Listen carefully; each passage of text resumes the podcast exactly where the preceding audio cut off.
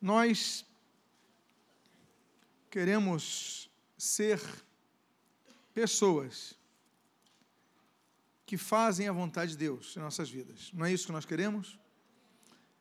Pessoas que agradam a Deus. Mas no coletivo, nós queremos ser uma igreja que agrade a Deus. Afinal de contas, a igreja é o coletivo de salvos. E eu gostaria então de convidar um texto que você abra na Bíblia, no livro do, de Atos dos Apóstolos, para que nós possamos, neste texto, observar qual é a igreja que Deus deseja que sejamos.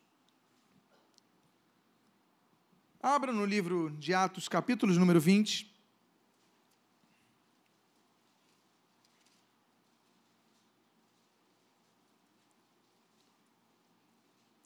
Eu gostaria de começar lendo o versículo número 7, quando o texto sagrado assim explicita. No primeiro dia da semana, estando nós reunidos com, com o, o fim de partir o pão, oremos. Pai amado, lemos a tua santa e preciosa palavra, pedimos, Deus, fala conosco nesta noite. E o que nós pedimos, nós te agradecemos em nome de Jesus. Amém e amém. Paulo então passa pela Macedônia e agora está em Troade. Troade é uma cidade muito estratégica no mundo antigo.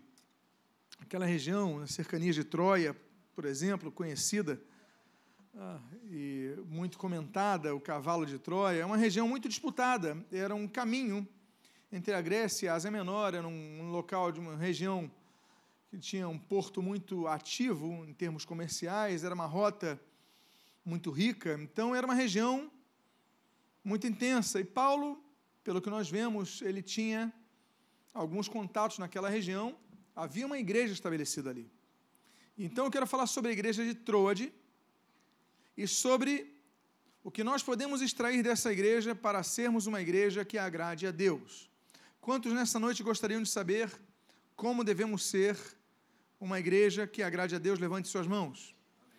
E o primeiro texto, eu vou repetir então, aqui diz o início do texto: no primeiro dia da semana, estando nós reunidos com o fim de partir o pão, a primeira coisa que Deus espera da igreja é que sejamos uma igreja que não deixe de se congregar. Paulo passa por aquela região, ele está de passagem, mas ele diz: no primeiro dia da semana, ou seja, no domingo, estando nós reunidos com o objetivo de partirmos o pão.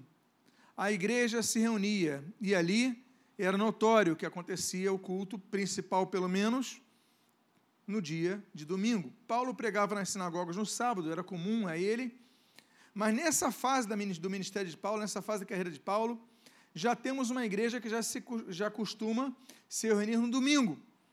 Então, muitos dos cristãos eram oriundos do judaísmo. No sábado, eles liam os textos do judaísmo em algumas sinagogas só a Torá, noutras no Nebiim, que tu vinha a Torá, né, os salmos, os, os profetas e a lei. É, e no domingo eles aprendiam a respeito do cumprimento da antiga aliança em Jesus Cristo. Então a igreja estava reunida nos domingos para partir o pão.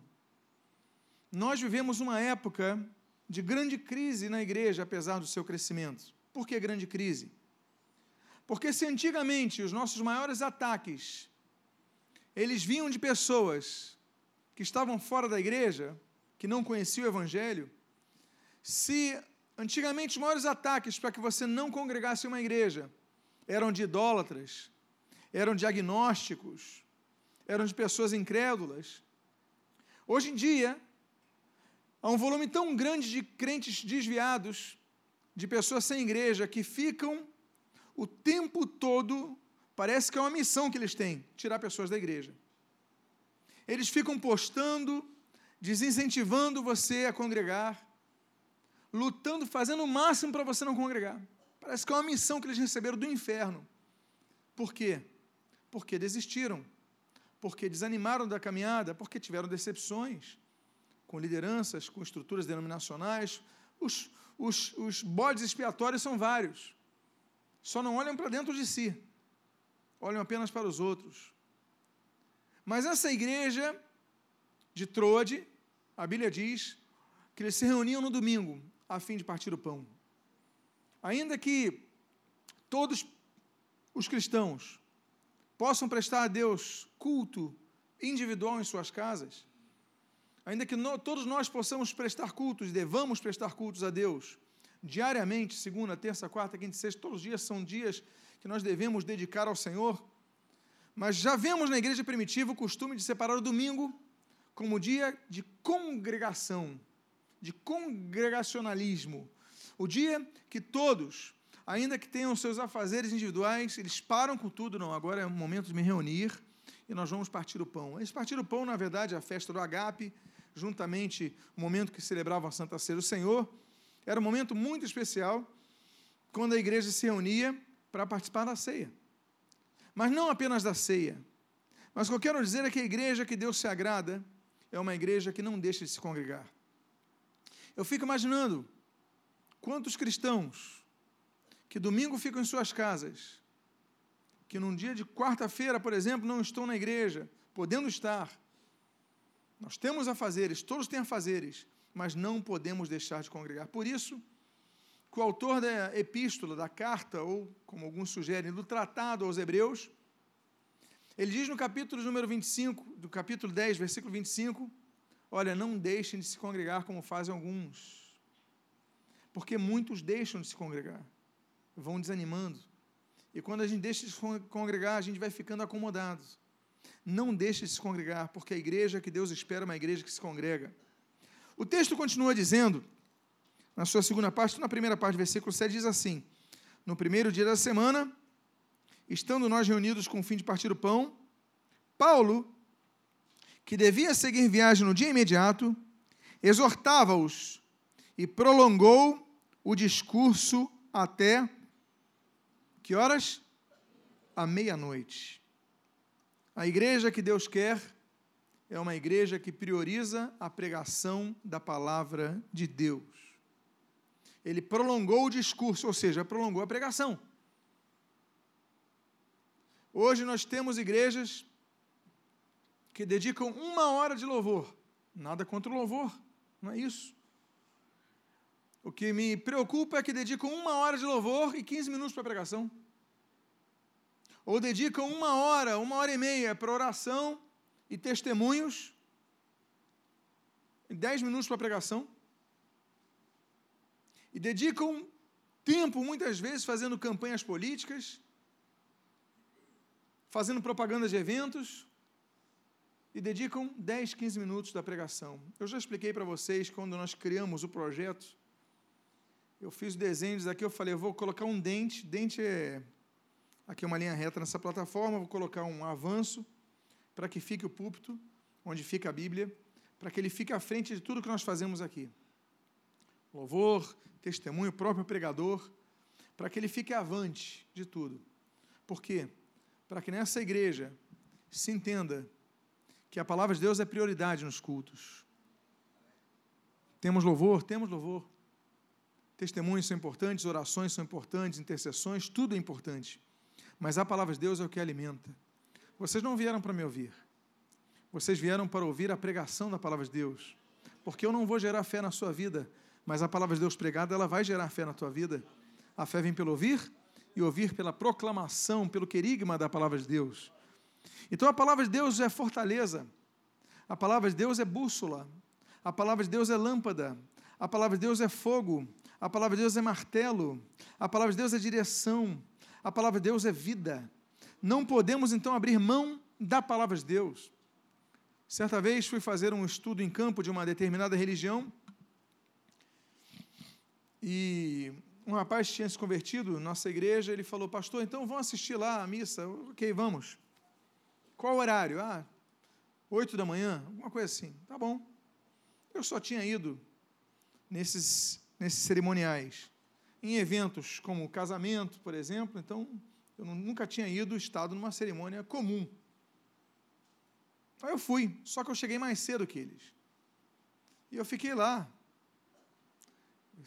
em frente àquele templo, com a minha Bíblia. Daqui a pouco eles chegam de longe, eles falou, eles fizeram um gesto, eu não sou bom de interpretar gestos. Eles fizeram assim. Aí eu falei, não é para eu estar aqui? Aí o que, que é isso? A roupa, eu estou uma roupa inadequada? Eu não estava entendendo. E quando eles chegaram, pastor, esconde a Bíblia. Vão descobrir que o senhor é crente. Mas não trazem a Bíblia? Não, vão descobrir. Guarda isso no carro. Aí eu guardei no carro, porque se eu chegasse com a Bíblia num templo romanista, iam descobrir que eu era crente. Isso já mostrou um quadro muito preocupante de uma religião sem Bíblia. Agora, o mais preocupante que isso é que muitas igrejas evangélicas estão se tornando iguais. Eu volto a dizer, eu sou um amante da tecnologia. O meu esboço está no iPad. Mas eu não deixo de levar no culto a minha Bíblia no papel. Ah, tradicionalismo não.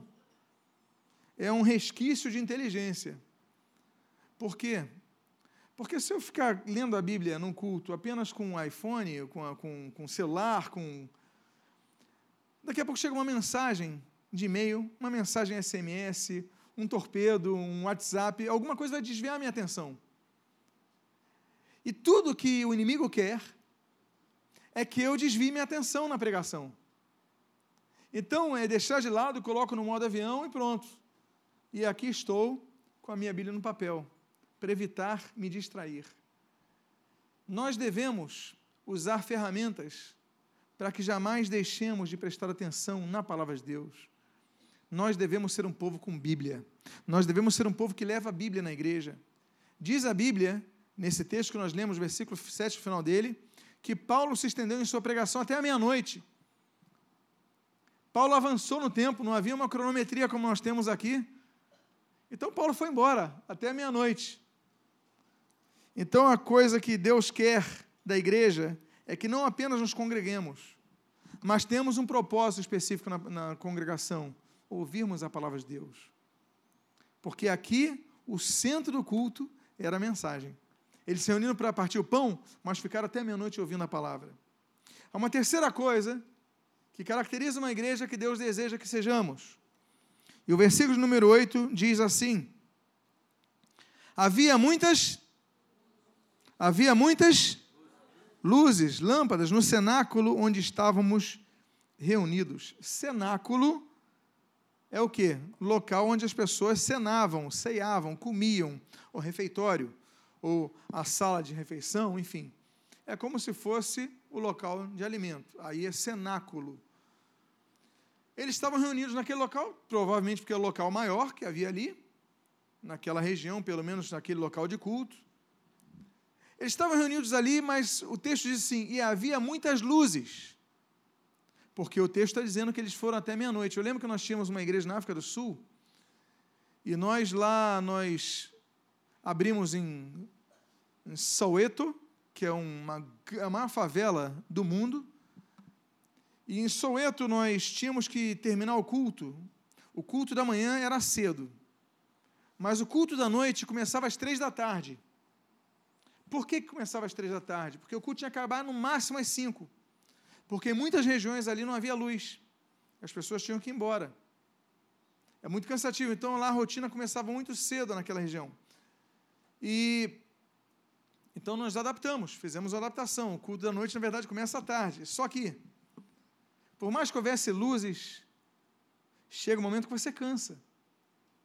Eu não quero falar do cansaço daquelas pessoas, ainda que venhamos a tocar no assunto já. Mas o que eu quero extrair é o, a beleza, a estética desse texto, que nos traduz uma realidade do que Deus espera de nós. Havia muitas luzes naquela igreja. Eu quero então trazer para o exemplo do que Jesus disse que nós devíamos ser, quando ele afirmou aos seus discípulos: Vós sois a luz do mundo. Nós devemos ser luz do mundo por quê? Porque o mundo jaz em trevas, na obscuridade, no que é obscuro, no que é escondido.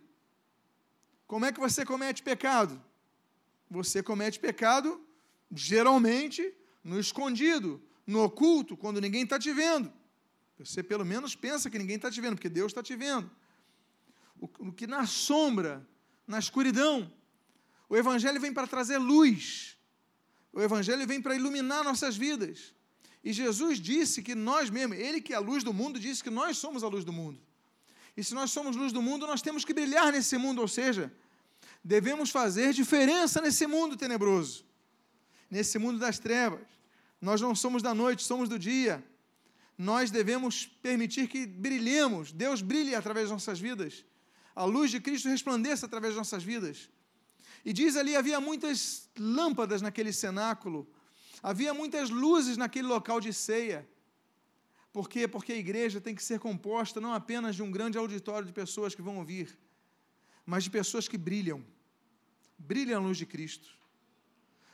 Muitas vezes a igreja se contenta em ser no auditório de pessoas que fazem as coisas erradas e seguem suas rotinas. Eu lembro que uma vez nós íamos alugar um local para uma igreja, numa determinada comunidade do Rio, não vou dizer o nome.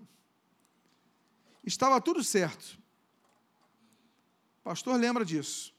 Estava tudo certo para alugar. Tratamos com o proprietário, tudo certo. De repente, uma irmã que morava próxima à comunidade falou: Pastor, o senhor não sabe, mas o senhor tratou com fulano, não foi? Foi. Ele falou que é crente, não falou? Falou. Ele frequenta determinada denominação, todos os cultos lá falou tal. Pois é. Ele é um dos maiores assaltantes de banco do Rio de Janeiro. Eu, mas como é que pode? Ele queria alugar para a igreja, que ele queria alugar para a igreja, não queria alugar para coisa nenhuma, só para a igreja. E frequentava os cultos da igreja dele, quer dizer, mas era o maior assaltante de bancos do Rio de Janeiro. Sabe aquilo que Jesus falou para aquela mulher, vai, não peques mais? Ele desconhecia isso. Há pessoas que estão na igreja, seguem a sua rotina na vida da igreja, vida eclesiástica, mas continuam vivendo uma vida podre lá fora, sem brilhar a luz. E de que adianta você estar aqui se a tua luz não brilha? Estamos no local da ceia, um local de alimento, um local onde a palavra de Deus tem sido trazida aqui. Mas será que nós podemos falar que naquele local, neste local, há muitas lâmpadas, há muitas luzes.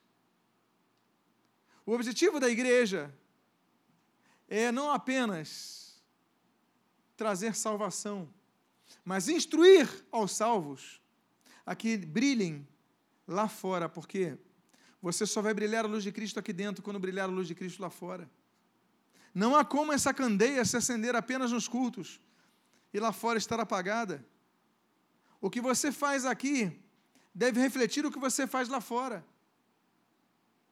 A tua boca limpa aqui deve traduzir a tua boca limpa lá fora. Um palavreado sem palavras chulas aqui dentro deve traduzir um palavreado sem palavras chulas lá fora. Uma atitude de respeito ao sexo oposto, uma atitude sem malícia que você tem aqui dentro deve traduzir a mesma atitude que você tem lá fora, segunda, terça, quarta, quinta, sexta sábado, todos os dias. Você está entendendo o que estou dizendo? O que me chama a atenção é que esse texto diz que naquele local da ceia, no cenáculo, naquela igreja, havia muitas luzes. Será que aqui neste culto há muitas luzes? Ou será que há muitas velas com a sua luz apagada? É hora de que essa luz volte a se acender. É hora de você ouvir essa palavra e falar: Eu não vou voltar a pecar. Eu vou voltar à minha rotina, à minha casa, ao meu trabalho, meus estudos, mas eu vou brilhar a luz de Cristo. Você está disposto a isso? Porque se todos estiverem dispostos a isso, nós podemos ler o texto e diz que naquele lugar havia muitas luzes. Diga para a pessoa que está do seu lado que a luz de Cristo brilhe em sua vida todos os seus dias. O texto no versículo 9 diz então uma quarta característica da igreja que devemos ser. A Bíblia diz que um jovem chamado Eutico, que estava sentado numa janela, adormecido, adormecendo profundamente durante o prolongado discurso de Paulo, vencido pelo sono, o que, que aconteceu?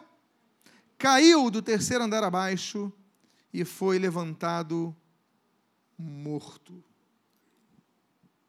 Paulo está pregando, está pregando muito. Se animou. Se nós contabilizarmos os costumes daquela região na época, e com o pôr do sol as pessoas já estavam em suas casas, ou seja, antes do amanhecer, antes do anoitecer, as pessoas terminavam suas rotinas de trabalho, não havia trânsito, não havia rush, era tudo próximo, eram aldeias, eram vilas, eram cidades muito pequenas. Então, no anoitecer já estavam ceando, era a última ceia, era a ceia do, do início da noite, eles comiam e dormiam.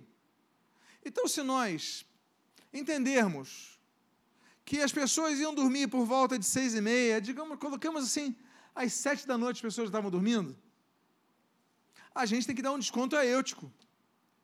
Coitados. Ele dormiu porque Paulo pregou demais.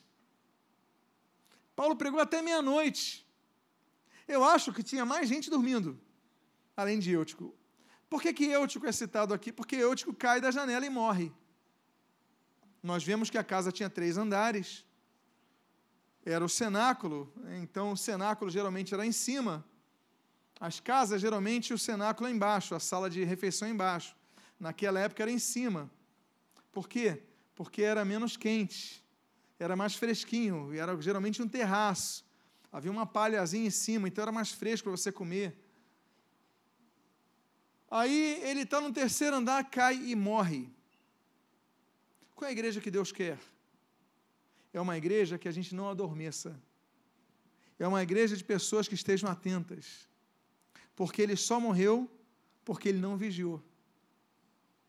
Sim, a morte na igreja. Sim, pessoas que ouvem a palavra de Deus podem morrer. Sim. E olha, ouvindo que pregador, hein? O apóstolo Paulo. Não era eu, não eram eles, não era. Era o apóstolo Paulo. Ouvindo a palavra de Deus revelada. E aí, ele adormece, cai da janela e morre há morte na igreja. Há pessoas que na igreja estão dormindo. E eu não estou falando do sono físico. Eu não estou falando do seu cansaço. Eu não estou falando da sua. Você chegou, a sua rotina foi tão intensa, você agora, o ar-condicionado, a poltrona, aí começa a vir aquele sono. Não estou falando disso. Eu estou falando da palavra de Deus vivenciada em nossas vidas que muitas vezes Deus está falando, Deus está mostrando coisas, a gente não vigia, a gente dorme e, ainda que tenhamos a palavra, a gente cai e por isso a gente morre. Deus não quer isso. Eu me preocupo muito com algumas igrejas que eu visito. Graças a Deus, nessa igreja não existe isso. Nessa igreja ninguém fica se levantando no meio da mensagem, mas olha, quando eu vou aí fora, eu fico quase que escandalizado. O pregador está pregando, um entra, outro sai, outro entra, vai beber água no meio da pregação, pessoas conversam, estão na internet. Aí tu olha, tem, geralmente são adolescentes conversando no corredor. Eu fico doente com essas coisas, é uma falta de respeito muito grande pela palavra de Deus. Aliás, onde estão os pais que permitem que seus filhos ou educam seus filhos para ficarem conversando no corredor? Ou está dentro da, do templo ou está dentro de uma salinha. Não é para ficar batendo papo no corredor. E olha, tome cuidado. Que tem muita gente que começa a entrar com esse mau hábito por ouvir demais crente antigo na igreja. O fato da pessoa ser antiga na igreja não significa que ela tem a luz de Cristo. Não é porque um carro vive a vida inteira num, uma pessoa mora num, numa garagem que ela vai virar um carro. A transformação que Deus opera só é observada através dos nossos frutos. A pessoa te puxa para ficar batendo papo lá fora, não ouça essa pessoa, não. Ah, é crente antigo na igreja, não ouça, é para você estar tá aqui no templo. Quem quer te tirar lá para fora não é o Espírito Santo que ele está falando contigo, está falando através de pregação na palavra. Então não dê ouvidos, saia do corredor, fique na, no templo, ouça a palavra de Deus. Ah, vai no banheiro antes do culto começar, bebe água antes do culto começar, mas pelo menos seja educado. Dou graças a Deus porque essa igreja tem uma cultura muito educada quanto ao respeito à palavra de Deus, mas nem sempre é assim. Mas o fato é que eu quero extrair é que além do respeito está a vigilância. Jesus falou para que nós orássemos e para que nós vigiássemos. Porque são duas coisas diferentes. Há pessoas que oram, mas não vigiam. E nós devemos vigiar. Por quê? Porque se não vigiarmos, podemos cair e morrer, ainda que estejamos dentro da igreja. Vigie. Fique atento com as pessoas que estão cercando você. Fique atento com as pessoas que estão dentro da igreja. Fique atento com todos, a começar por mim. Se eu pregar algo que seja contra a palavra de Deus, fique atento e não me obedeça. Porque a obediência, e nós aprendemos esse princípio de autoridade, acima do servo de Deus está a palavra de Deus. Então, acima do homem, obedeça a palavra de Deus. Você está entendendo o que estou dizendo? Esteja vigilante, porque Deus quer uma igreja que não dorme durante a palavra. Há uma quinta característica que a igreja tem que ter, de acordo com essa igreja de Troade, e diz o versículo número 10: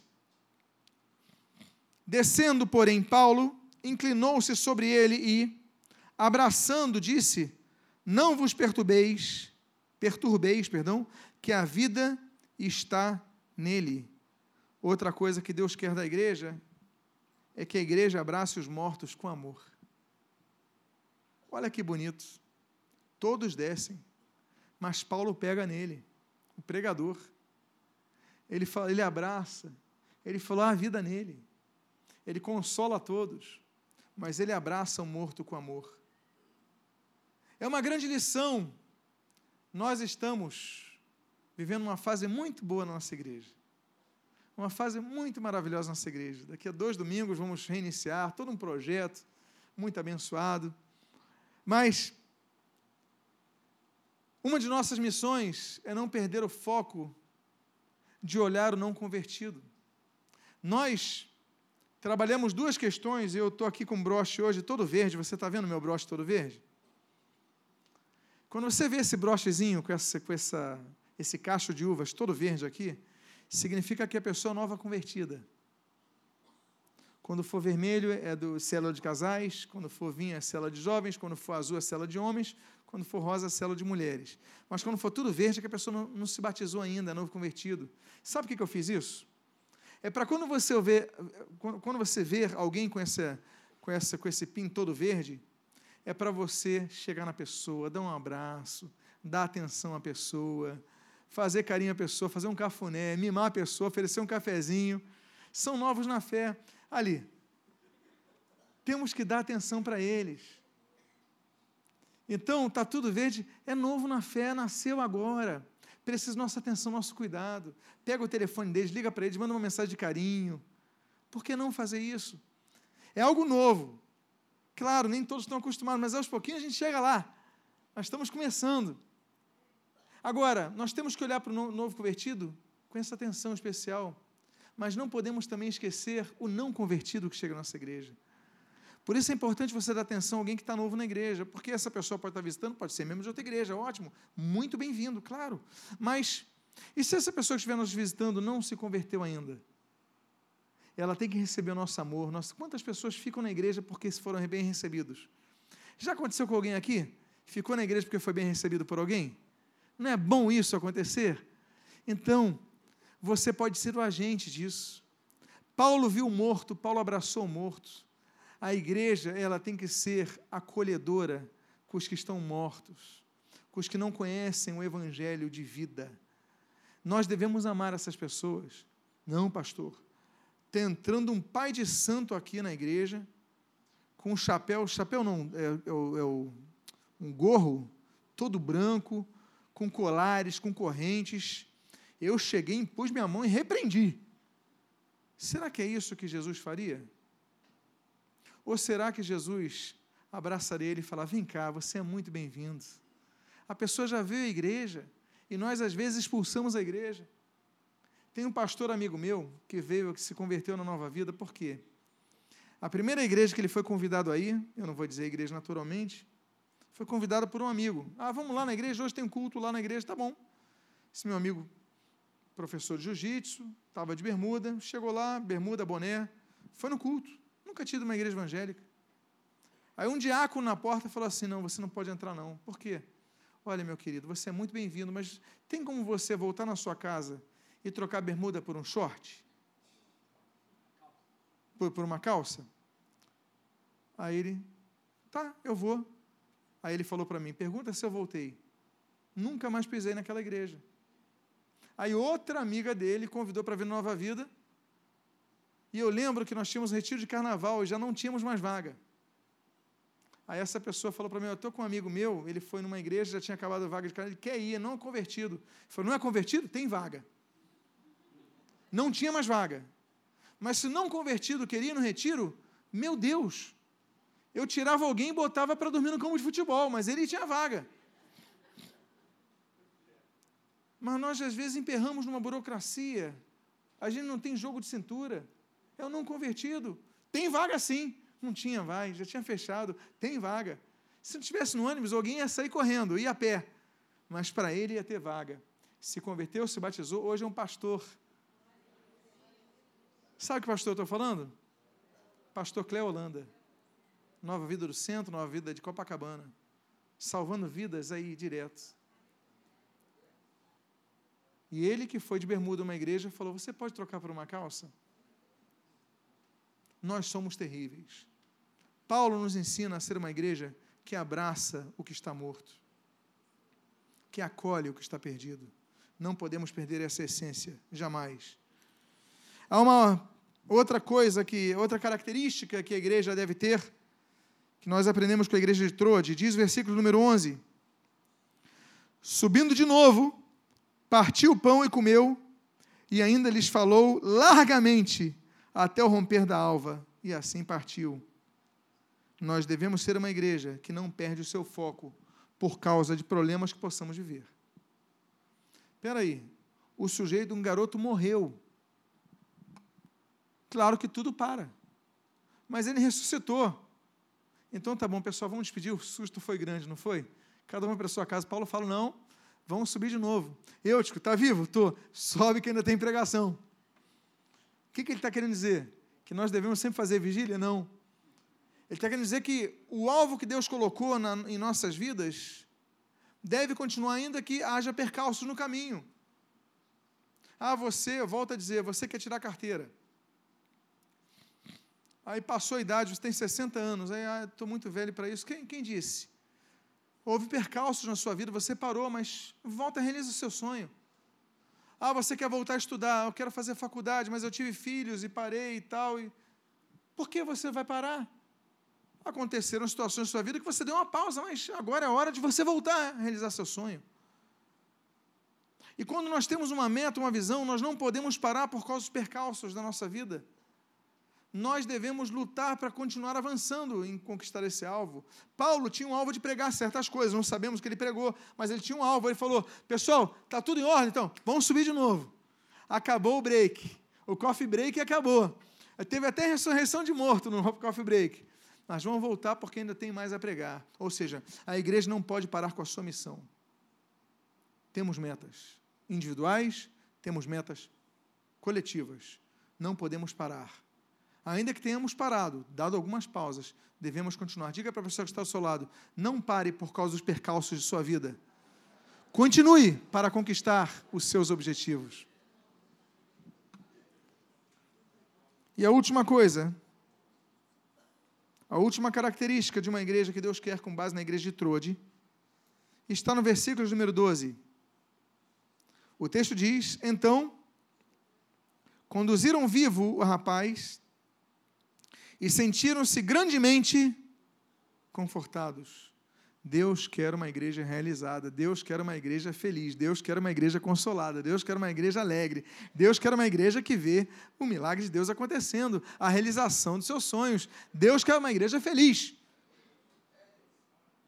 Ficaram grandemente, diz o texto aqui, confortados. Eles foram confortados pelo Senhor, consolados pelo Senhor. Por quê? Porque Deus estava presente. Amados irmãos, quando nós não saímos da direção de Deus, sempre ficaremos felizes. Porque Deus vai nos consolar. O Senhor sempre nos confortará. Não significa que tudo que você queira esteja acontecendo. Mas significa que com Jesus do seu lado, você vai estar confortado. Ainda que no deserto você esteja passando, Jesus está do seu lado, você estará confortado. Ainda que no meio da tempestade você esteja passando, com Jesus do seu lado, você estará confortado. O importante é nunca jamais sair da direção de Deus em sua vida. Sabe de que igreja estou falando? Não, não estou falando da igreja de Trude. Eu estou falando de você, porque você é a igreja. Você faz parte da igreja. Você compõe este prédio chamado igreja. Então, você, igreja, eu convido a que você fique de pé nesse momento.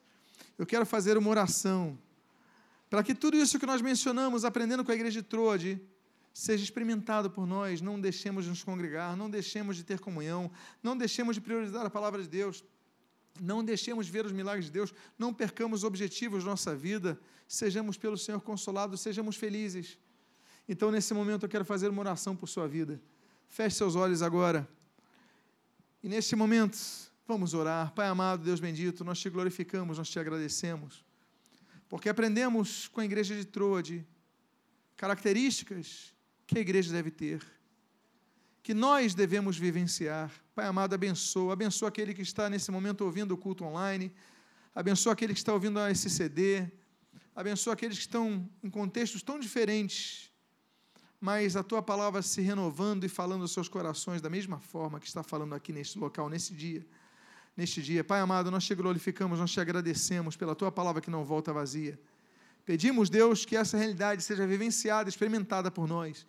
E o que nós pedimos, nós fazemos agradecidos em nome de Jesus. Ainda de olhos fechados, todos os olhos fechados ainda, eu queria fazer um uma pergunta: alguém aqui que quer entregar a sua vida ao Senhor Jesus nesta noite, que ainda não o fez ou está desviado dos caminhos do Senhor, quer voltar nesta noite? Se alguém levante seu braço agora e levante seu braço em nome de Jesus. Pai amado, a palavra foi pregada, abençoa e o que nós pedimos, nós te agradecemos em nome do Senhor Jesus. Amém e amém. Diga para a pessoa que está do seu lado antes de você tomar o assento, seja como a igreja de Truade. Deus abençoe o nome de Jesus.